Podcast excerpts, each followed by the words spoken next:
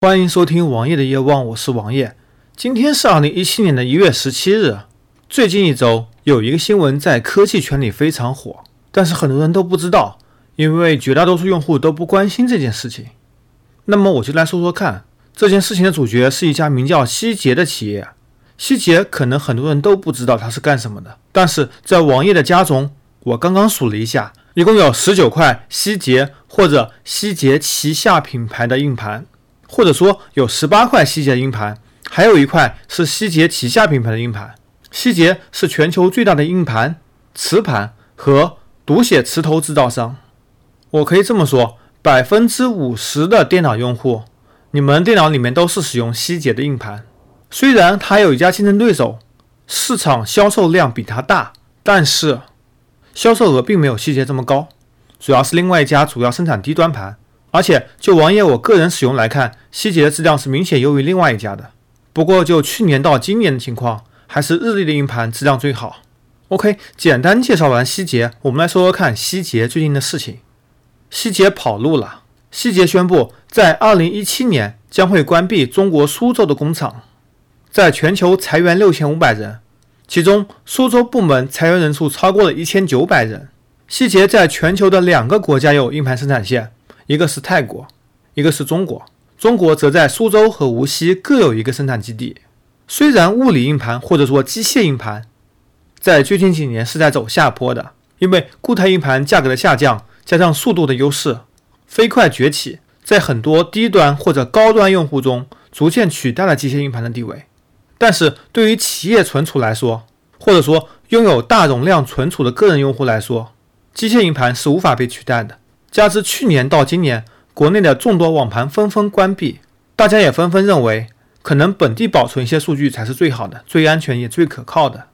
所以硬盘需求量并没有减少，而且希捷关闭这个工厂，这工厂是盈利的。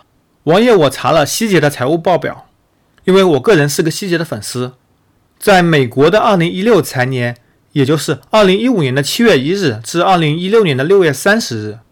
希捷整个公司的净利润率为百分之七，但是在中国部门利润率只有百分之一，这又是为什么呢？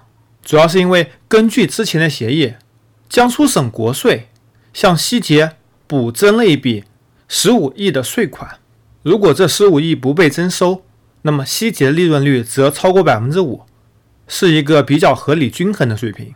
但是这个征收其实是合理而且合法的。举个例子吧，之前有个老太在街边摆摊，气枪打气球，结果枪支被裁定为真实的枪支，然后被判了刑。在这个时候，量刑是有法律依据的，但是不合乎情理。希吉的状况也差不多，你有法律依据找他来补交这十五亿的税款，同时也可以减少征收。对于国税来说，当然我收的钱越多越好了，这自然没有很大的问题。希捷企业呢，它完完全全可以撤离这个让它赚不到钱的市场。加之近两年苏州的房价已经翻番，人力和用工成本的上涨，场地的租金都在上涨，希捷可能无法保证未来两年的利润，所以他宁愿撤出国内，撤出苏州，把生产线搬到人力成本更低的泰国。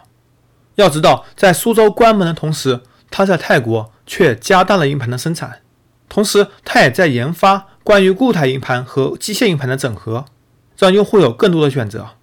但是这件事情有很多的后果，比如说这接近两千名员工的失业，该由谁来负责？给我们的启示是：如果在征收税款的时候杀鸡取卵，这是否合理？这是否保证了更广大人民群众的利益？虽然你获得了钱，虽然 APA 协定里面有相关的条款，但是。这合理吗？